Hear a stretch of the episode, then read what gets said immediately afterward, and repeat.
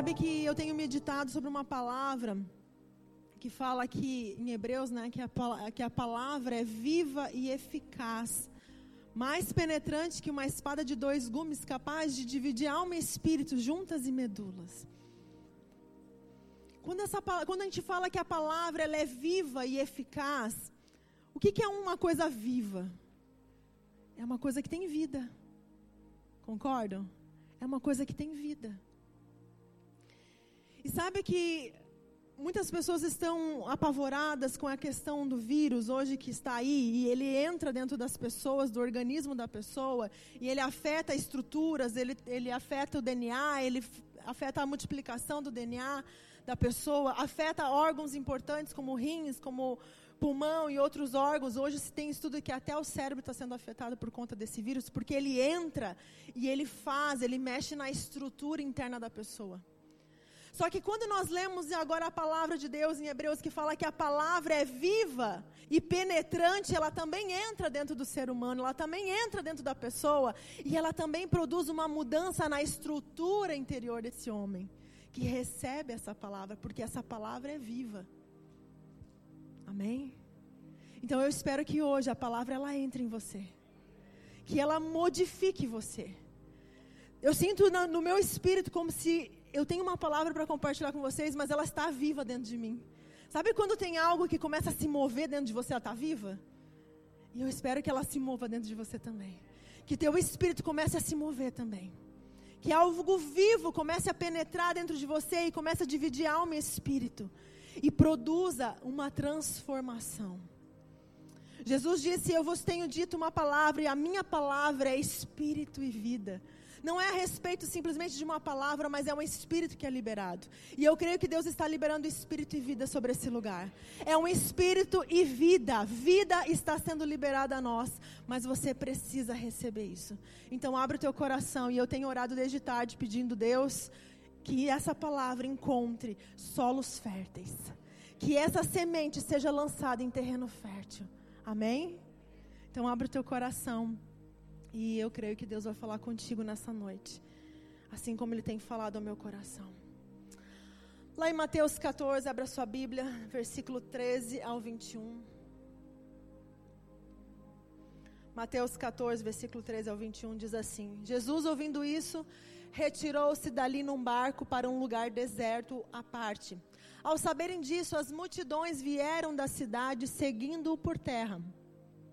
Ao desembarcar, Jesus viu uma grande multidão, compadeceu-se dela e curou os seus enfermos. Ao cair da tarde, os discípulos se aproximaram de Jesus e disseram: Esse é um lugar deserto e já é tarde. Mande as multidões embora para que, indo pelas aldeias, compre para si o que comer. Jesus, porém, lhes disse: Não precisam ir embora, deem vocês mesmos de comer a eles. Mas eles responderam: Não temos aqui senão cinco pães e dois peixes. Então Jesus disse: Traga-me esses pães e esses peixes aqui para mim. E tendo mandado que a multidão se assentasse sobre a relva, pegando os cinco pães e os dois peixes, erguendo os olhos para o céu, o abençoou. Depois, tendo partido os pães, deu-os aos discípulos, e este deram às multidões. Todos comeram e se fartaram e ainda recolheram doze cestos cheios dos pedaços que sobraram. Esse texto que nós acabamos de ler fala de um milagre. E o que eu mais quero ouvir nesses dias é sobre milagres. O que eu mais quero ouvir nesses dias é de um Deus que pode fazer o impossível. Amém? Você também quer ouvir isso? Então, essa mensagem é sobre o que Deus é poderoso para fazer em nosso meio. E nós vemos aqui que seguir Jesus é viver milagres. O cristianismo é um convite para que você viva milagres. Se você olhar os evangelhos, enquanto os discípulos, enquanto o povo caminhou com Jesus, eles experienciaram, eles viveram, eles tiveram experiências incríveis de um Deus que fazia milagre, que tudo podia fazer.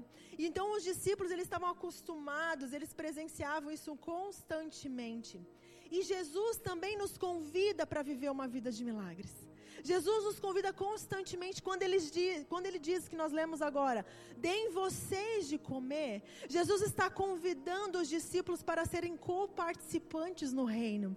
Ele queria que os discípulos fizessem parte do milagre. Deem vocês de comer. E quantas vezes Deus tem nos feito esse convite? Quantas vezes Deus tem nos convidado a viver a ser co-participante do reino e muitas vezes nós nem percebemos esses convites que Deus coloca na nossa frente. Estamos sendo convidados todos os dias a sermos co-participantes daquilo que Deus está fazendo. Então, uma vida de milagres, uma vida de sobrenatural foi concedida a nós através de Cristo Jesus. Quando Cristo morre naquela cruz, um novo tempo se inaugurou. Com a descida do Espírito Santo, um novo tempo veio sobre a igreja. Agora a igreja se movia também no sobrenatural. Então, essa vida de milagres, essa vida de sobrenatural está disponível para nós. Amém? Deus ele está sempre querendo nos mostrar o que nós podemos fazer além do natural. Nós vemos aqui algo que foi além do natural. E os discípulos, então, diante daquela situação, diante daquela multidão, eles foram totalmente racionais. Eles simplesmente mandaram a multidão embora. Né? Manda a multidão embora, era a coisa mais racional, mais sensata a se fazer naquele momento. Era a coisa natural a se fazer. Mas quem disse que Jesus se movia pelo natural? Quem disse que Jesus se movia pelo natural? Então aqui nós vemos um retrato de duas, dois tipos de pessoas. E a diferença de Jesus e os discípulos era uma questão de reino.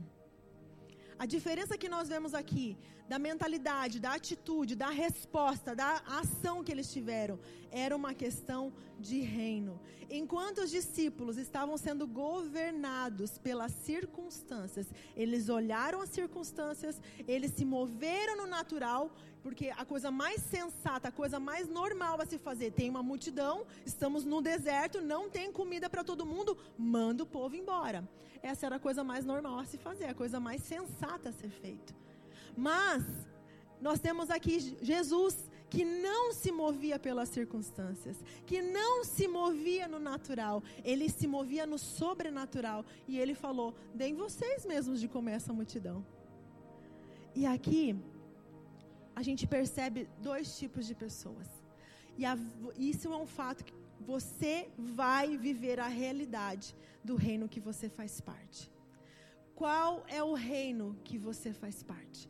você vai viver a realidade do reino que você faz parte. Jesus fazia parte de um reino que era eterno, ele não é dessa terra. Mas os discípulos estavam ainda se movendo pelo te reino terreno. Cristianismo não é para você fazer parte de uma religião. Cristianismo não é sobre frequentar uma igreja, é um convite para entrar no reino de Deus não é sobre mudar de religião. Eu sei que muitas pessoas acabam aceitando Jesus, e aceitar Jesus é, é, importante, mas entenda bem: receber a salvação não é a mesma coisa que entrar no reino. Eu vou repetir. Receber a salvação não era a mesma coisa que entrar no reino. Aceitar Jesus, receber a salvação é o primeiro passo que você dá para dentro do reino. Mas é sobre isso que, no, que eu quero que vocês entendam essa noite. Aqui nós vemos dois tipos de pessoas se movendo por dois diferentes reinos. Quando João Batista, ele anuncia o ministério de Jesus, ele vem falando que Jesus estava vindo, que o reino de Deus estava próximo. Quando João Batista está fazendo esse anúncio da, da, vinda do ministério de Jesus, porque ele foi aquele que né, anunciou a vinda do Messias, foi ele que anunciou a vinda de Jesus. Nós vemos ele faz, não fazendo uma propaganda de uma religião diferente do judaísmo, daquelas pessoas que estavam acostumadas com o judaísmo naquela época. Não era uma propaganda sobre uma religião, não era sobre é, anunciando um novo governo terreno, ele estava anunciando uma nova mentalidade que estava vindo. Uma nova visão, um novo estilo de vida. Ele estava falando de uma cultura, de um novo governo. E é aqui que muitas vezes nós não entendemos o que, que João Batista estava anunciando. Em Mateus 3, Olha só qual é o anúncio de João. Naqueles dias apareceu João Batista pregando no deserto da Judéia. Ele dizia: Arrependam-se, porque está próximo o reino dos céus. Esse era o discurso de João Batista, era essa mensagem de João Batista. Arrependei-vos, pois é chegado o reino dos céus. Aqui a palavra arrependimento, a palavra arrependam-se é metanoia. E sabe o que significa metanoia no grego, né? Metanoia no original, o significado dessa palavra é mudança de mentalidade. Mude a sua mentalidade, porque está próximo o reino dos céus. Vamos entender um pouquinho isso aqui. Por que, que será que a palavra metanoia ela foi traduzida no português ou no inglês por arrependimento? Por que essa palavra foi traduzida assim? Porque diferente do que nós pensamos, arrependimento é muito mais do que uma reação emocional. Ela representa uma mudança na forma de pensar que consequentemente gera uma mudança na forma de agir. Então, quando fala que nós temos que nos arrepender, não é vir aqui no altar e chorar. Quando fala que nós temos que nos arrepender, e a mensagem de João Batista e a mensagem de Jesus é sobre o arrependimento, não é para você se rasgar chorando num dia, ou fazer jejum e pedir perdão pelos seus pecados, ou vir no confessionário e confessar os seus pecados. Isso não é arrependimento. Arrependimento não é uma ação. Não é um momento, não é um evento. Arrependimento é uma mudança de mentalidade que, consequentemente, muda o teu modo de agir. Porque quando eu mudo o meu modo de pensar, eu mudo o meu modo de agir. Então, arrependimento sim é metanoia. Mais do que tristeza, arrependimento é uma transformação de dentro para fora. É algo que acontece aqui dentro de mim. E é esse o evangelho que Jesus veio trazer o evangelho da transformação. É o evangelho da transformação. O ponto central aqui é a transformação. O evangelho que não transforma, isto é, essas boas novas, evangelho é as boas novas. O evangelho que não transforma a vida das pessoas, que não mexe no seu estilo de vida, que não mexe na sua cultura, que não mexe na sua linguagem, que não mexe nos seus comportamentos, não é o evangelho de Deus. Um evangelho que só massageia o nosso ego não é o evangelho de Deus. O evangelho de Deus, ele transforma vidas. Ele muda estruturas. Ele traz transformação. Então, essa é a mensagem que o João Batista, que Jesus veio trazendo. O reino está próximo, mas para entrar nesse reino, eu preciso passar pela metanoia. Para entrar nesse reino, eu preciso passar por arrependimento. Eu não acesso o reino de Deus se eu não tiver mudança de mentalidade. Porque as pessoas aceitam Jesus, mas elas não entram no reino. Muitas pessoas têm aceitado Jesus, mas não têm entrado no reino, não têm provado do reino, não têm vivido o reino. Porque não é a respeito de salvação, é a respeito do reino. Jesus não veio só lidar com o pecado. Jesus não veio só resolver a questão do pecado, ele veio anunciar um novo reino. O reino dos céus está chegando. O reino dos céus está chegando.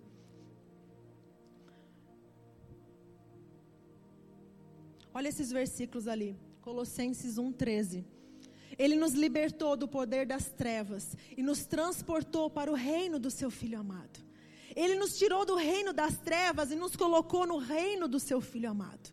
Nós vivíamos em trevas e agora Deus nos coloca num lugar de luz, de reino. Outro versículo, Apocalipse 1:6. E nos constituiu reino, sacerdotes para o seu Deus e Pai, e a ele a glória e o domínio para todos sempre. Amém. E nos constituiu reino. Note aqui, que nesses versículos nós entendemos que a ideia central de Deus, a ideia de Deus é reino. É reino. É sobre o reino. Você está sendo convidado a fazer parte do reino. Eu vou repetir, acho que você não entendeu. Você está sendo convidado a fazer parte do reino de Deus. Você consegue entender o que, que é isso? Será que você tem noção do que, que é fazer parte do reino? É mais do que vir à igreja é mais do que se sentir bem na igreja, é mais do que receber uma bênção, é mais do que receber uma cura. Você está sendo convidado a representar um rei aqui na terra. Você está sendo convidado a representar o reino dos céus. Isso não é pouca coisa. Isso é muito tremendo. Agora as pessoas, elas têm ideias erradas sobre o reino de Deus. As pessoas acreditam que o reino de Deus eu vou viver pós-morte. Então, se eu fizer tudo certinho aqui na terra, quem sabe então eu vou herdar o reino, né? Então, se eu fizer tudo certinho, eu vou entrar no reino de Deus. Né? Vou fazer tudo, vou tentar alinhar minha vida para que então eu possa entrar no reino de Deus. Não é isso. Então, o que, que é o reino? O que, que verdadeiramente é o reino? Olha lá. Número um, o que, que é o reino? Não é algo físico. Não é algo físico. Olha o texto. Porque o reino de Deus não é comida nem bebida, mas justiça e paz e alegria no Espírito Santo. Então não é algo físico. Sabe o que, que as pessoas tinham naquela época sobre o que, que era um reino? Um reino era um rei, tinha um rei. Então as pessoas tinham essa ideia de um rei, de um palácio, de súditos, de muita comida e muita bebida. Então, Paulo vem falando: o reino de Deus não é comida e nem bebida, não é algo físico que você possa tocar o reino de Deus é paz, justiça e alegria no espírito. O que, é o reino de Deus? Dois, consiste em poder. Porque o reino de Deus consiste não em palavra, mas em poder. Essa palavra poder significa, no original, dunamis. Dunamis. E essa palavra, ela significa tanto poder para realizar milagres, quanto poder moral e excelência de alma. Isto é, o mesmo poder que opera para realizar milagres é o mesmo poder que transforma, mudança, traz mudança de alma. Isto é, o mesmo poder que muda estruturas exteriores, ela muda estruturas interiores. Ela faz coisas visíveis e coisas invisíveis dentro de você que ninguém está vendo. Esse é o poder de Deus, esse é a dunamis de Deus. Terceiro, é o governo do Senhor. Porque um menino nos nasceu, um filho se nos deu, o governo está sobre os seus ombros. E o seu nome será maravilhoso, conselheiro, Deus forte, Pai da eternidade, príncipe da paz o governo estará sobre os teus ombros. Então, o reino de Deus é o governo do Senhor, inaugurado em Cristo. Então, na prática, hoje nós vivemos, na prática, quem tem exercido o governo na terra é o diabo. Mas a Bíblia diz que Jesus veio para destruir as obras do diabo. Quarto, o que, que é o reino? Ele está dentro de nós. Interrogado pelos fariseus sobre quando viria o reino de Deus, Jesus lhe respondeu: Não vem o reino de Deus com visível aparência, nem dirão ele aqui ou lá está, porque o reino de Deus está dentro de vocês. O reino de Deus está dentro de vós. Então o reino ele está dentro de nós, não é físico. Eu carrego o reino tanto quanto ele conseguir me afetar. Vou repetir eu carrego do reino tanto quanto ele conseguir me afetar. E o tanto que ele conseguir me afetar, eu consigo afetar o mundo. O tanto que eu deixo o reino de Deus me transformar, eu consigo transformar o mundo. Então a transformação que você, como indivíduo, pode fazer no mundo é proporcional ao tanto do reino consegue transformar você. O quanto você deixa o reino entrar dentro de você, do quanto você está se alimentando do reino, do quanto ele está dentro de você. Quinto, deve ser buscado em primeiro lugar. Esse é o reino. Mas buscai primeiro o reino de Deus e a sua justiça, e todas essas coisas vos serão acrescentadas. Aqui fala de prioridade, de ordem de prioridade, e também de confiança, porque eu confio que se eu buscar em primeiro lugar o reino de Deus, todas as coisas me serão acrescentadas. Sexto, é difícil o acesso para os apegados à riqueza.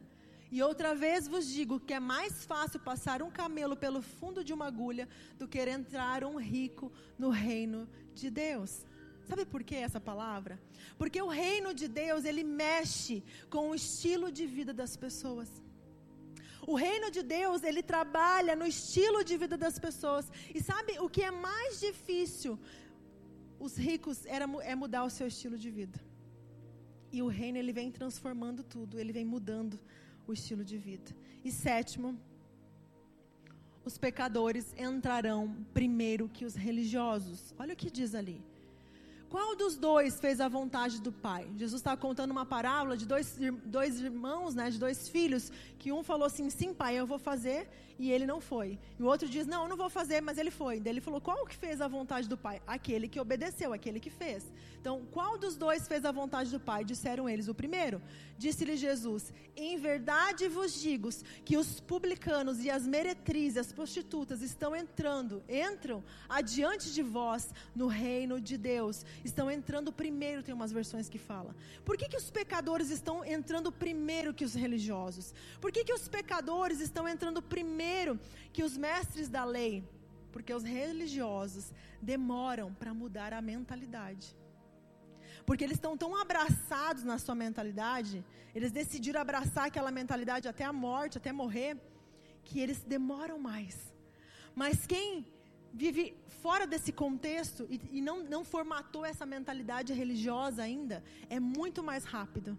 Então, por isso que Jesus falou que os pecadores estão entrando primeiro. Então, isso nós, eu trouxe para vocês alguns versículos para que vocês entendam o que, que é o reino. O que é o reino de Deus? Quando João Batista pregou que estava chegando o reino, ele não estava anunciando uma pessoa somente. Como eu falei, ele estava anunciando um estilo de vida. Eu não estou aqui desmerecendo a pessoa de Jesus, mas era muito mais do que sobre um homem que estava vindo. Era sobre o que ele representava. É sobre o que ele carregava. E ele representava o reino. Jesus veio à terra para representar o reino. Jesus veio à terra para mostrar que é possível que os céus invadam a terra. Então Jesus veio fazer ligar céus e terra. Ele veio abrir um caminho um caminho disponível, um, um, acesso liberado aos céus. Foi isso que Jesus fez. Ele inaugurou um novo caminho de acesso a Deus, de acesso aos céus e tudo que está lá. Então, quando nós entendemos que o reino de Deus é o governo de Deus na terra. Sabe que reino de Deus no grego é basileia, que significa governo, extensão de autoridade e ação de reinar de um rei. Então, quando o reino de Deus vem, ele está representando ali tudo que ele carrega. O reino de Deus chega no lugar através de um representante. E através desse representante vem o governo dos céus. Quando vem o governo dos céus, vem toda a sua autoridade de ação. Então, os céus, com toda a sua autoridade de ação, invade a terra eu quero que vocês comecem a entender por que, que eu estou falando isso, linkando com o primeiro versículo que nós lemos da multiplicação dos pães. Lá nós vemos um retrato dos céus invadindo a terra. Lá nós vemos o governo de Deus atuando em situações naturais.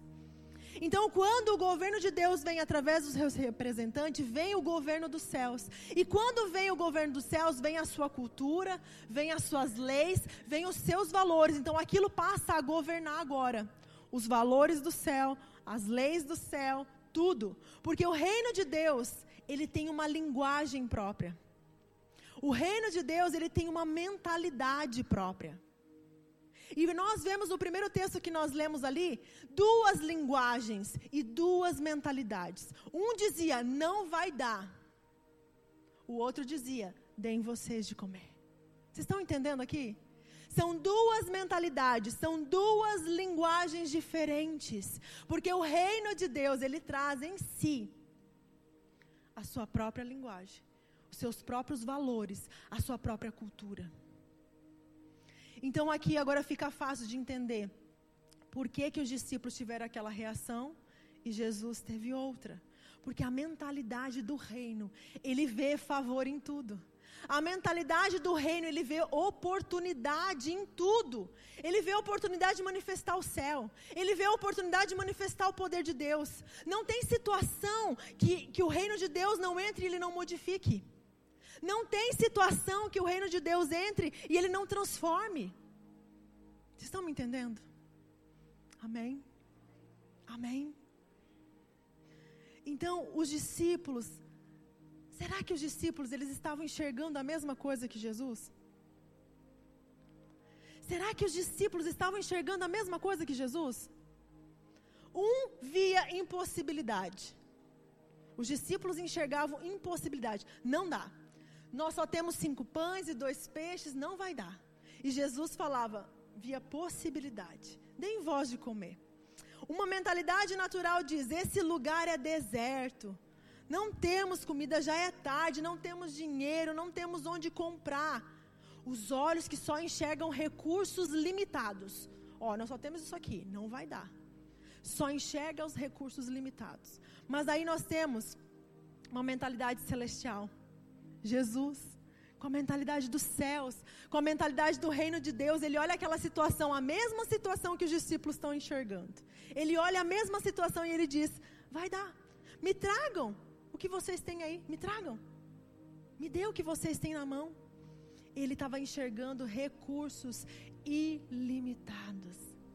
Ele estava enxergando um Deus que tudo pode fazer, porque a fé, ela não respeita os limites naturais. A fé, ela não respeita os limites naturais. Olha só esse versículo que Mateus 17, 20.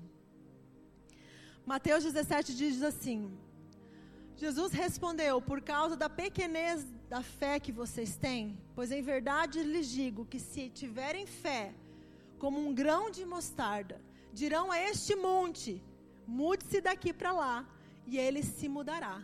Nada lhe será impossível. Você já tentou mandar um monte se atirar no mar, mudar de lugar? Monte da, da, da cruz, monte da asa, muda de lugar. Já tentou fazer isso? Jesus está falando que se nós tivermos fé do tamanho de um grão de mostarda, nós podemos dizer a este monte: muda-se daqui, e isso será concedido. Que tudo que nós pedirmos com fé no nosso coração acontecerá. Isso não bota um ponto de interrogação na tua cabeça? Porque nós vemos esse versículo aqui não respeitando as leis naturais, né? Você já imaginou um monte, já viu um monte voando assim? Esse versículo aqui não respeita nada das leis naturais. Concordo? Aliás, na vida de Jesus, você vê algum momento ele se sujeitando às leis naturais? Você vê na vida de Jesus, quando você lê os evangelhos, Jesus em algum momento se sujeitando a alguma coisa da lei dessa terra? Não. Ele andou sobre as águas. Ele transformou água em vinho. Né? Ele deu ordem para o vento se acalmar. Ele entrou no barco e falou: Vento, te acalma. Ele não respeitava as leis naturais, porque ele não estava sujeito a elas. Porque ele estava sujeito às leis do reino que ele fazia parte. E o reino que ele fazia parte era o reino de Deus. Do Deus que criou o vento. Do Deus que criou a água que ele andou por cima. Vocês estão entendendo? Jesus estava sujeito às leis, à cultura e os valores do reino de Deus. Ele não estava sujeito às leis desse mundo. Então, para ele foi muito fácil falar: me dá esses cinco pães e dois peixes aí. Porque ele via nos céus essa multiplicação acontecendo. Para um Deus que pode todas as coisas. Entenda bem. Para onde Deus está nos chamando? Deus está nos chamando para viver como Jesus, porque Ele veio para ser um modelo de como um filho de Deus deve viver na terra. De como um embaixador de Cristo, um representante do céu deve viver na terra. Jesus ele andava na contramão do mundo. Porque ele vivia como, uma, como parte de um reino totalmente diferente. Nós vivemos a realidade do reino do qual nós fazemos parte de qual reino você faz parte. Nós vivemos a realidade do reino do qual nós fazemos parte. Qual reino você faz parte? Do reino celestial ou do reino terreno? Qual reino você faz parte? Agora, é preciso fé para se mover no reino de Deus. A fé, vamos dizer, é a moeda. Né? Nós temos a moeda aqui no Brasil, o real. Nós temos a moeda nos Estados Unidos, o dólar. E a moeda do reino de Deus é a fé. Para você se mover no reino de Deus, para você fazer qualquer coisa no reino de Deus. Aqui no reino a gente precisa de qualquer coisa que a gente faz, precisa de dinheiro, né? qualquer coisa. Mas no reino de Deus você precisa de fé. Só isso. Você precisa de fé. E daí quando Jesus fala assim: se você tiver fé do tamanho de um grão de mostarda, você vai dizer a esse monte: atira-te daqui. Ali já morre metade, mais a metade. Não consegue alcançar isso. Porque nós precisamos da fé. Da fé que acredita no sobrenatural. A fé, ela se apodera da realidade celestial e desmente a realidade natural. A fé é você pegar a realidade celestial e jogar na cara da realidade natural que você está vendo. Vocês entendem isso? Nós temos algo em casa, eu acho que já compartilhei com vocês. Quando as crianças ficam doentes, e a doença é uma realidade natural, sim, é uma realidade física. Mas quando as crianças ficam doentes, nós chocamos a realidade celestial com a realidade natural. A nossa oração é: Deus, no céu não há enfermidade. E eu convido agora a invasão dos céus sobre essa casa, sobre esse corpo. É assim que nós fazemos a oração. E nós damos um comando para que a enfermidade saia. E a gente tem vivido a cura na nossa casa. E na nossa casa e na nossa casa. Aqui também nós temos vivido a cura. Porque nós cremos na realidade celestial. Nós cremos que a verdade, a realidade natural pode vir e ela vem. Mas nós pegamos a verdade de Deus e nós colocamos ela em choque. Nós declaramos, colocamos uma na frente da outra. E quando nós colocamos uma na frente da outra, quem vai vencer? Quem vai vencer? Quando o diabo diz não dá e Deus fala dá, quem vence? Nós temos a palavra da verdade, então nós usamos ela a nosso favor. E isso é o sobrenatural. O sobrenatural é a realidade natural dizendo uma coisa e você decidindo não dar atenção para ela. A realidade natural está te dizendo uma coisa e você decide: não, eu não vou viver isso, eu vou viver isso aqui. E você volta para esse lugar das promessas de Deus. Isso é sobrenatural. É, so, é quando nós nos movemos sobre algo que nós não vemos, mas nós cremos. Mas nós cremos. E a nossa tendência é: ah, eu preciso ver para crer. Daí, se eu crer, eu vou agir. E no reino de Deus não é assim. Porque nós não nos movemos por vista, nós nos movemos por fé. E a fé é a certeza das coisas que nós não vemos. Você não precisa ver para crer, como Tomé. Você não precisa ver para crer. Você precisa crer para ver. Você precisa crer, você precisa de fé para se mover no reino de Deus.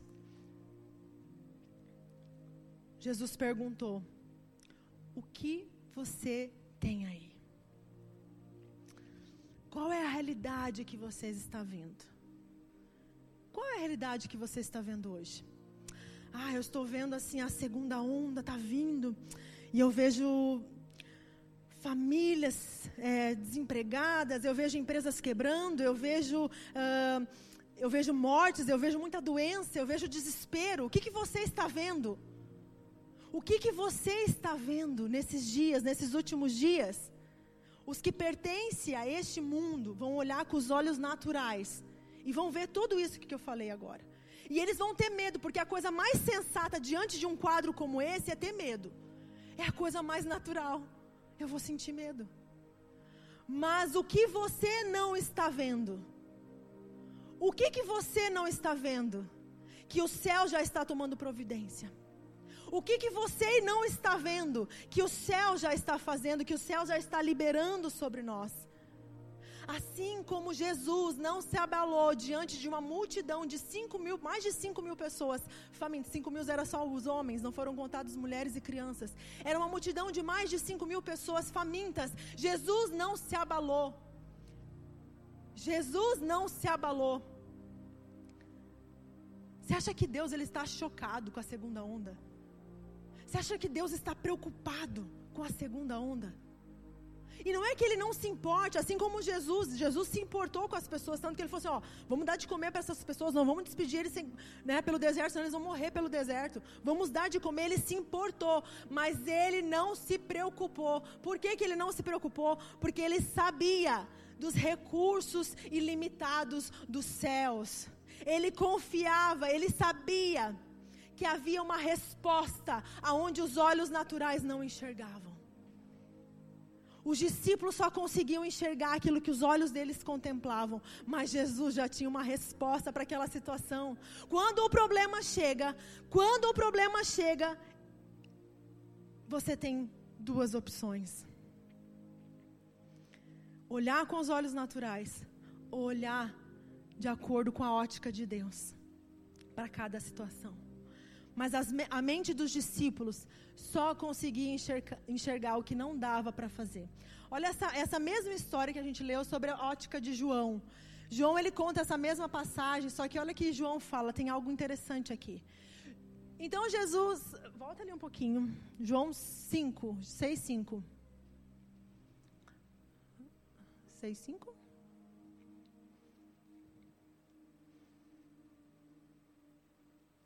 Eu vou abrir aqui na minha Bíblia. Quando a... diz assim, ó.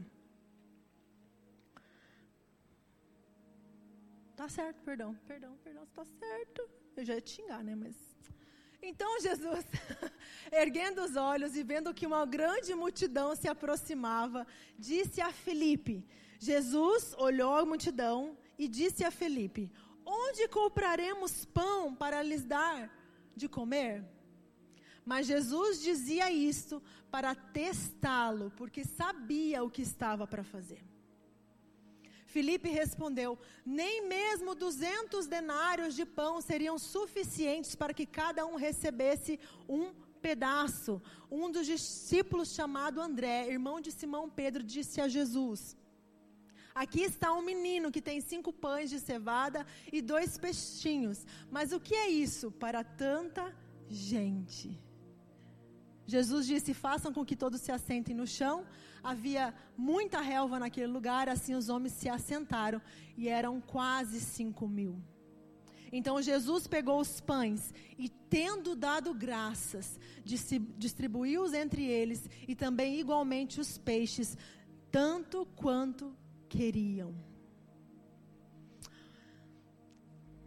Jesus fala para Felipe, porque ele queria testá-lo. Como que nós vamos dar pão para essas pessoas? Aonde nós vamos comprar pão para essas pessoas? Como é que nós vamos dar de comer para essas pessoas?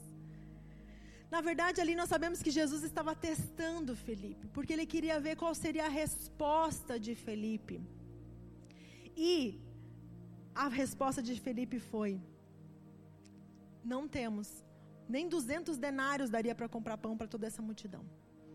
A resposta de Felipe foi racional. A resposta de Felipe foi natural. Quando Deus coloca uma situação difícil na nossa frente, nós temos duas opções: ou olhar para os nossos recursos limitados, escassos, ou a gente olhar para os céus, da onde vem a nossa provisão, que foi o que Jesus fez. Olha aqui, Jesus ele estava esticando a capacidade dos discípulos de enxergar além das circunstâncias. Jesus perguntou para Felipe porque ele queria saber a resposta, porque ele já tinha em mente o que ele ia fazer. Ele já sabia onde estava a resposta. Ele já tinha a resposta dos céus. Mas ele queria ver aonde estava a mente de Felipe. Qual seria a resposta de Felipe? Qual seria o seu comportamento? E nós muitas vezes olhamos para nós e nós só enxergamos os nossos recursos limitados. A gente olha para nós, a gente quer fazer algo para Deus, a gente quer fazer algo, mas nós só vemos limitação.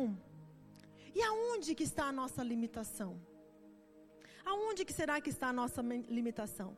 A nossa mentalidade que nos limita. Porque a nossa mentalidade está condicionada às circunstâncias. A nossa mentalidade é terrena, ela não é celestial. Nós não temos ainda e precisamos buscar a mente de Cristo. Nós precisamos buscar a mente, a mentalidade do reino de Deus e a linguagem do reino de Deus. Porque você vai começar a pensar diferente, você vai começar a falar diferente diante das circunstâncias. Eu vejo muitos cristãos, diante de tudo que está acontecendo, eles acabam tendo uma mensagem de derrota, de fracasso. Quem você está dando ouvido? São pessoas que têm a mentalidade e a linguagem do reino de Deus ou têm a mentalidade desse mundo? Quem que você ouve? Com quem você está andando? Essas pessoas te influenciam para pensar diferente ou para pensar igual a todo mundo? Uma mente não renovada será sempre um obstáculo para você viver os propósitos de Deus. Uma mente não renovada será sempre um obstáculo para que você não viva os propósitos de Deus. Por isso que aqui na igreja a gente está sempre esticando vocês. A gente sempre está esticando vocês. Alguém diz assim: ah, não dá, ah, não consigo. E a gente quer que você acredite que dá, que é possível. A gente sempre trabalha isso porque a mentalidade, o que, que eu falo quando eu falo de mentalidade? É aquilo que nós acreditamos. O que você acredita é o que você fala, é o que você vive. Então isso é a tua mentalidade. Por isso que a gente sempre fala, a gente fala tanto dos cursos. A gente fala, e por falar em curso, nós temos um curso chamado Metanoia. E esse curso vai falar justamente sobre essa mudança de mentalidade para que você possa acessar a boa, perfeita e agradável vontade de Deus. O, a premissa desse curso justamente é: eu, aquilo que eu penso, eu vivo. Mas não é só os cursos que mudam mentalidade, discipulado muda mentalidade.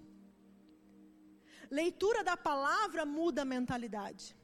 Lugar secreto muda a mentalidade. Por isso nós falamos tanto aqui dessas coisas. Porque nós sabemos que são essas coisas que vão mudar a tua mentalidade para que você possa viver o reino de Deus.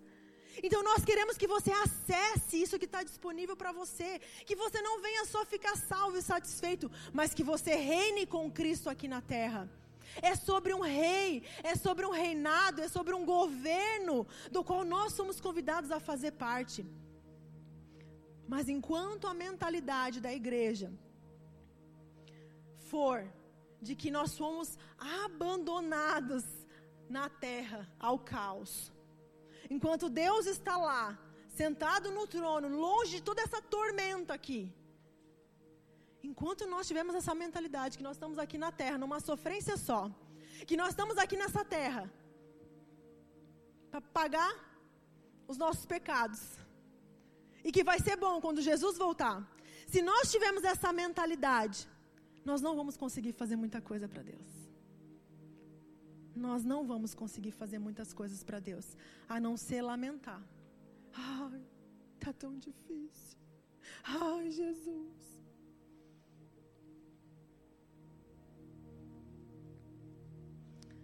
Falar sobre o reino de Deus é uma mudança de mentalidade que nós precisamos. Eu, semana passada, enquanto eu estava no louvor, eu senti algo no meu espírito muito forte. E eu, quando eu sinto as coisas no meu espírito, eu meio que grito. e eu.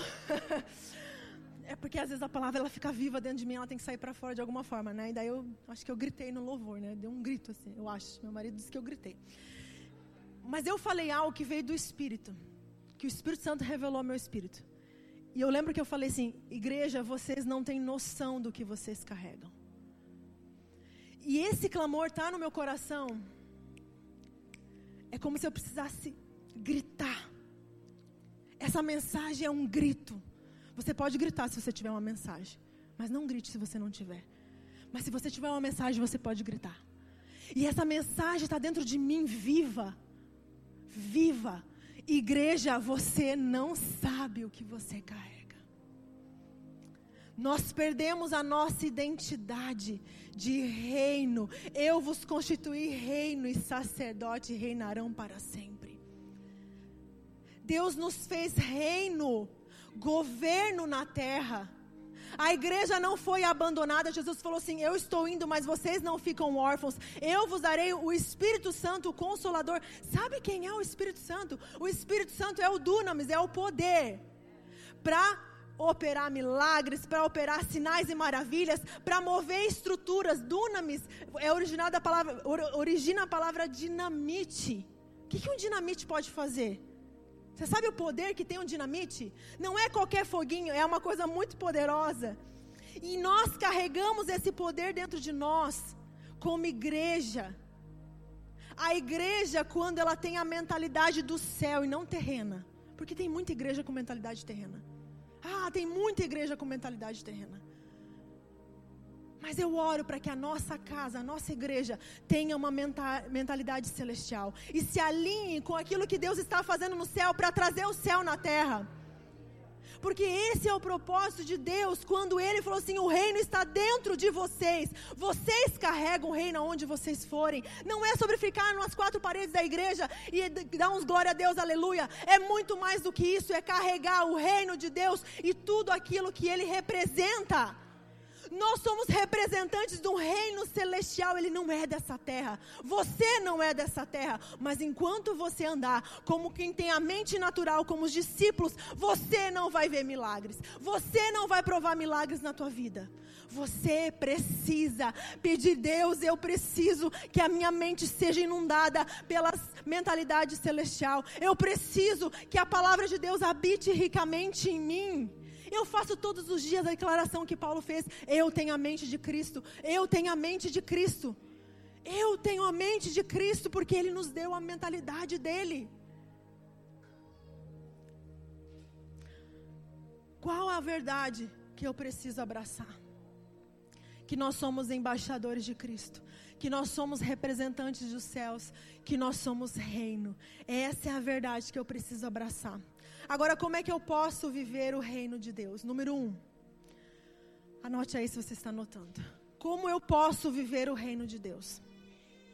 Primeiro delas, você precisa ter a linguagem de fé. Olha a resposta. Eu vou ler de novo aqui. Coloca lá para mim o primeiro. Consegue colocar o primeiro texto? Mateus. Consegue, David? Toma água daí.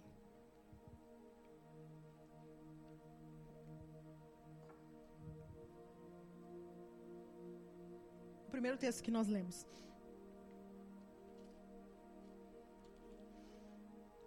Pode passar? Pode passar? Pode passar? Pode passar? Aqui, olha a resposta. Eles responderam: Não temos aqui senão cinco pães e dois peixes. Esta foi a resposta se a sua resposta para Deus sempre começa com não, não temos aqui senão cinco peixes e dois pães. Oh, cinco pães e dois peixes. Se a tua resposta sempre começa com o que você não tem, faz isso. Ah, Deus, mas sabe o que é? Eu não tenho condições, mas eu não consigo, mas eu não tenho tempo, mas eu não posso, mas eu não tenho dom, mas eu. Se a tua resposta para Deus sempre começa com o que você não tem, a tua fé é fraca a tua fé é fraca. Não temos pão, não temos dinheiro, não temos recurso. Foi a resposta que eles deram. E sabe quando nós respondemos, Deus, nós não temos, a nossa fraqueza fica mais em foco do que o poder de Deus. Quando nós dizemos para Deus, Deus não dá para fazer, não temos recursos, nós colocamos em foco o poder de Deus. O diabo quer que você coloque em foco o problema. O diabo quer que você fale do problema. O diabo quer que você fale da doença. Tem gente que fala, ai, a minha artrite, que tua artrite, não é tua. A minha rinite, eu aprendi porque eu falava, ai, a minha rinite, estou atacado da minha rinite. Que minha rinite? Nunca mais falei. Porque ela não é minha. Deus me fez templo do Espírito Santo, não habitação de doença, de enfermidade e dor. Nós precisamos mudar o foco que nós colocamos. Muitas pessoas se tornaram mensageiros do diabo, fazem propaganda do, do diabo, fazem propaganda do poder do diabo, do que ele faz. Oh, vocês viram o que está acontecendo? Agora a segunda onda vai destruir metade da população. E fica fazendo propaganda do diabo. Faça a propaganda de Deus. Você representa os céus. Então fala do que os céus estão fazendo, não do que o diabo está fazendo no mundo. Pare de ser representante desse governo daqui da terra. Seja um representante do céu céus. Agora, encare os fatos. mas se apegue à realidade divina. Você não pode ser, ser ignorante aos fatos. Tem uma crise acontecendo? Sim. Tem um vírus aí fora? Sim. Não seja ignorante a esses fatos, mas se apegue à realidade de Deus. Olha o que, que Jesus faz. Olha o que, que Jesus faz. Jesus pergunta: O que, que você tem? Eles respondem: Cinco pães e dois peixes. Essa era a realidade. Essa era a realidade. Não seja ignorante às realidades. Ah, mas está difícil. Está difícil. Tem vírus? Tem vírus. Está vindo a segunda onda? Está vindo. Mas a realidade não impediu de abraçar a realidade celestial de abundância. Porque quando Jesus viu a realidade, ele pegou nas mãos cinco pães e dois peixes. Essa era a realidade que ele estava vendo. Mas isso não foi impedimento para que ele acessasse os recursos celestiais, os recursos limitados de Deus. Nós vivemos, nós criamos a realidade que nós declaramos. O que você tem declarado com a sua boca, nós somos mensageiros das boas novas. Esse é o evangelho, as boas novas. Nós representamos a, o reino de Deus. Então a nossa mensagem tem que ser de esperança. Nossa mensagem tem que ser de milagres. Milagres podem acontecer e Deus precisa muitas vezes de situações de necessidade e escassez para operar um milagre. Olha o cenário que nós estamos vivendo, é um cenário muito propício para milagres começarem a acontecer. E você tem vivido isso na tua vida. Deus te sustentou até aqui, isso já é um milagre. Isso já é um milagre, você está vivo, isso é um milagre. Deus tem feito milagres e os nossos olhos muitas vezes não veem, porque a gente está tão apegado as coisas deste mundo. Os nossos olhos estão tão fixados nas coisas deste mundo, nesse reino natural, que nós não percebemos o agir de Deus nas pequenas coisas. Nós não percebemos o agir de Deus ao nosso redor. Segundo passo para acessar o reino, para viver o reino. Não espere ter para agir. Não espere ter para agir. A lógica vai pedir que você encontre as respostas antes de ir. A lógica vai pedir que você encontre as respostas. Tenha as respostas, tenha os recursos, daí você vai. Já a fé, ela pede que você comece da onde você está e o que você tem nas mãos. A lógica, ela fica fazendo cálculos, como o Felipe fez. Nem 200 denários ele começou a fazer matemática, ele era muito racional. Ele ia pela lógica, pela razão, e ele fez cálculo. Nem 200 denários daria para comer de comer para essas pessoas a lógica ela faz matemática e a gente fica fazendo matemática. Mas o que, que eu tenho? O que você tem? O que, que você tem hoje? Cinco pães e dois peixes são o teu tempo, o teu talento e o teu tesouro. É o que Deus confiou para você. Ah, mas é tão pouco. Entregue a Ele. Entregue nas mãos dele, como os discípulos fizeram, e ele vai fazer coisas que vão além da tua compreensão. Se você entrega para ele o teu pouco, ele vai fazer multiplicar. Ele vai fazer multiplicar, porque para Deus, para Jesus, não importa se é muito ou se é pouco, não significa nada. Porque Ele não é racional, Ele não é matemático. Pouco ou muito não significa nada para Ele. Ele só quer que você entregue. Olha a oferta da viuvinha, as moedinhas e a, e a quantidade enorme de dinheiro que estava sendo depositado. Para Deus não importa a quantidade. Para Deus não importa. Ele está focado no teu coração, o quanto você consegue se entregar. Porque Jesus ele não está preso nesse pensamento racional e matemático. Agora, o que que você tem? O que você tem? Jesus perguntou para os discípulos: O que que vocês têm? Ah, mas é que eu não tenho tempo, que nem os líderes dessa igreja têm para orar. Ah, eu não tenho a sabedoria que o pastor tem para pregar. Ah, eu não tenho, sabe, eu não tenho dons, eu não tenho o talento da fulana, eu não tenho, para mim não vai dar. Essa foi a resposta que os discípulos deram. O que, que é isso aqui para tanta gente? O que, que cinco pães e dois peixes é isso? O que, que significa isso para tanta gente? Não vai dar. Essa foi a resposta dos discípulos. O que você tem? O que você tem? Jesus está perguntando o que você tem. Jesus não disse aos discípulos: Ó, estejam preparados para alimentar cinco mil pessoas, mais de cinco mil pessoas. Ele apenas disse para os discípulos antes: busque o reino de Deus em primeiro lugar e todas as outras coisas serão acrescentadas. Jesus estava ensinando os discípulos a buscarem o reino, a entrarem no reino, a acessarem o reino. Jesus só falava do reino, era o tempo todo falando do reino. Mateus 5, 6 e 7, o monte, o sermão do monte, é sobre o reino. É sobre como uma pessoa, como um homem, consegue viver o reino e seus valores aqui na terra. Quem já fez caráter, quem não fez, está em mais um curso que traz uma mentalidade de reino, que vem chocar com a nossa realidade natural. Olha que Jesus fala lá, dando spoiler do, do curso, ou do próprio sermão do monte. Se alguém vem e te dá um tapa na cara, você oferece a outra. O que, que é o natural? Se alguém me dá um tapa, eu vou partir para cima. Isso é o natural. Mas Jesus está falando, dá outra face. Isso é o reino de Deus. Isso é o reino. Ele vem, ele está na contramão do mundo. Ele está na contramão dos valores, dos ensinamentos desse mundo. Porque o reino de Deus é outra coisa que muitas vezes nós precisamos acessar. Terceiro ponto para estarmos não tem texto. O terceiro ponto para nós estarmos acessando o reino de Deus, foco no céu. Que realidades estão fixados os nossos olhos? O texto diz lá que nós lemos lá em João, diz que erguendo os olhos para o céu. Por que, que Jesus? Jesus podia ter abençoado o pão sem ter erguido os olhos para os céus. Por que, que ele fez isso? Aqui está escondido um princípio. Jesus olhou para o lugar da onde vinha a provisão dele. A Bíblia diz: erguendo os olhos para o céu, deu graças. Ele ergueu os olhos, ele olhou para o céu. E é onde os nossos olhos precisam estar fixados. É onde os nossos olhos precisam enxergar, é a provisão que vem do alto e é para onde nós temos que olhar. E eu sei que em tempos de crise nós somos tentados a olhar para cá olhar para os recursos, em tentar em achar um recurso terreno. Em tempos de crise, crise, nós somos tentados a fazer isso.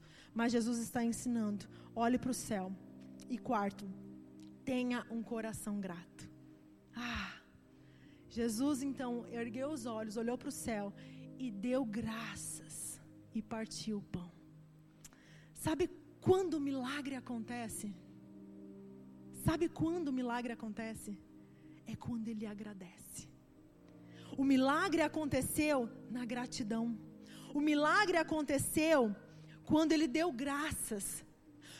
O milagre acontece quando eu começo a dar graças pelo que eu não tenho e não reclamar. Eu começo a dar graças pelo pouco que eu tenho e não ficar reclamando pelo que eu não tenho. Eu não fico reclamando, ah, se eu tivesse mais. Ah, eu começo a agradecer pelo que eu tenho. Seja pouco, seja muito, comece a agradecer pelo que você tem. A gratidão, ela muda a nossa perspectiva de escassez, de falta para abundância. Quer começar a mudar a tua mentalidade de escassez, de miséria? Comece a agradecer pelo que você tem. Faça isso, eu já fiz isso com as mulheres aqui da igreja, no grupo que a gente tem. 31 dias de gratidão. A nossa perspectiva começa a mudar. Eu faço isso com a minha filha quando ela começa a reclamar muito. Começa a agradecer. Ah, meu quarto é pequeno. Tá. O que, que você tem? Dez motivos para agradecer pelo teu quarto. E ela encontra um monte. Ah, meu quarto tem isso, meu quarto tem aquilo, viu? Mudou a perspectiva. A gratidão, ela muda a tua perspectiva das coisas que você não tem para as coisas que você tem. E você passa a ser grato. E sabe o que a gratidão faz? Ela libera mais favor de Deus. Quando Jesus levanta os olhos e ele agradece pelos cinco pães e dois peixes, ali Deus falou assim: o milagre começou a acontecer. Ele partiu o pão e ali começou a doze cestos sobraram. Toda aquela multidão, mais de cinco mil pessoas comeram, ainda sobrou. Eles comeram até se fartar, a Bíblia diz. Então, quem não consegue ser grato pelo pouco, não vai ser grato pelo muito. Comece a agradecer pelo que você tem. Pegue teus cinco pães e dois peixinhos e comece a ser grato por ele. Pega o teu casamento que, sei lá, talvez você não dê muito valor para ele. E comece a ser grato ele, por ele. Pegue o seu emprego, apresente diante de Deus e comece a ser grato por ele. Pegue o seu talento que parece insignificante para você e comece a ser grato por ele. Pegue os seus recursos e comece a dar graças. Está aqui, Senhor. Quem pega o salário e fala, Senhor, obrigado, Senhor. Obrigado, Senhor. Nós temos o costume de agradecer a Deus pela comida, pelo dia, Porque isso vai enchendo o nosso coração de uma perspectiva divina, de provisão e não de escassez. Nós precisamos agradecer. E você vai ver o favor de Deus vindo até você. Deus ele está procurando pessoas que consigam diminuir a distância entre o céu e a terra. Mateus 6, do 9 ao 10, diz assim: Portanto, orem assim: Pai nosso que estás no céu. Vocês conhecem esse, essa oração? Pai nosso que estás no céu, santificado o teu nome. Venha o teu reino e seja feita a tua vontade, assim na terra como é no céu. Essa é a oração que Jesus ensinou os discípulos a orar, falando de reino. Vocês orarão assim: Pai nosso que estás no céu, santificado seja o teu nome. Venha o teu reino. Venha o teu reino. Nos está nos ensinando de que não é nós que vamos para o reino, é o reino que vai vir até nós de que nós devemos clamar e pedir para que o reino venha até nós com tudo aquilo que ele carrega. Deus está nos convidando para trazer o céu na terra. Deus está nos convidando para trazer o reino. E quando ele fala assim, seja feita a tua vontade, assim na terra como é no céu, é o cumprimento da vontade de Deus se cumprindo aqui na terra. É a vontade de Deus se realizando aqui na terra. Isto é, o que tem no céu está disponível para nós. Jesus, ele sabia disso. O que está no céu está disponível para mim. E foi assim que ele se moveu na terra, foi assim que ele andou. Não olhando para as circunstâncias, mas olhando para os recursos celestiais. Porque ele sabia que o que tinha no céu estava disponível na terra. O que tem no céu o que tem no céu que está disponível para você. A Bíblia diz que Jesus nos abençoou com todas as bênçãos nas regiões celestiais. Está lá. Mas quantos têm acessado? Quantos têm acessado isso? Jesus, ele sabia disso. Mas nós também precisamos saber. Jesus perguntou: O que você tem? O que você tem? E os discípulos trouxeram um menino Ó, oh, tem esse menino aqui. Ele tem cinco pães e dois peixes. Por que, que será que a resposta veio de um menino? Por que, que a resposta para aquele grande problema veio de um menino? Porque dos tais é o reino dos céus. Porque quem não tiver o coração e quem não se converter como uma criança, Jesus disse jamais entrará no reino dos céus. Sabe por quê? antes de vir para cá, nós pegamos a filmadora que queimou e nós oramos. Nós oramos por ela. E ela não ligou. E a minha filha de nove anos falou: Mãe, por que ela não ligou? Nós oramos. Se você disse para uma criança que cinco pães e dois peixes alimentam uma multidão, ela acredita. Se você diz para uma criança que se você orar para uma filmadora, ela vai voltar a funcionar, ela acredita. Por isso que o reino de Deus é para aqueles que tiverem um coração como de uma criança. Porque a criança não fica escondendo os seus recursos. Ai, é tão pouquinho. É tão pouco que eu tenho. Uma criança não faz isso se você pede, ela te entrega o que ela tem na mão. Ela não fica se escondendo atrás da sua pequenez. Ah, mas eu sou tão pequeno. O que você tem? O que você tem? Apresenta para o Senhor.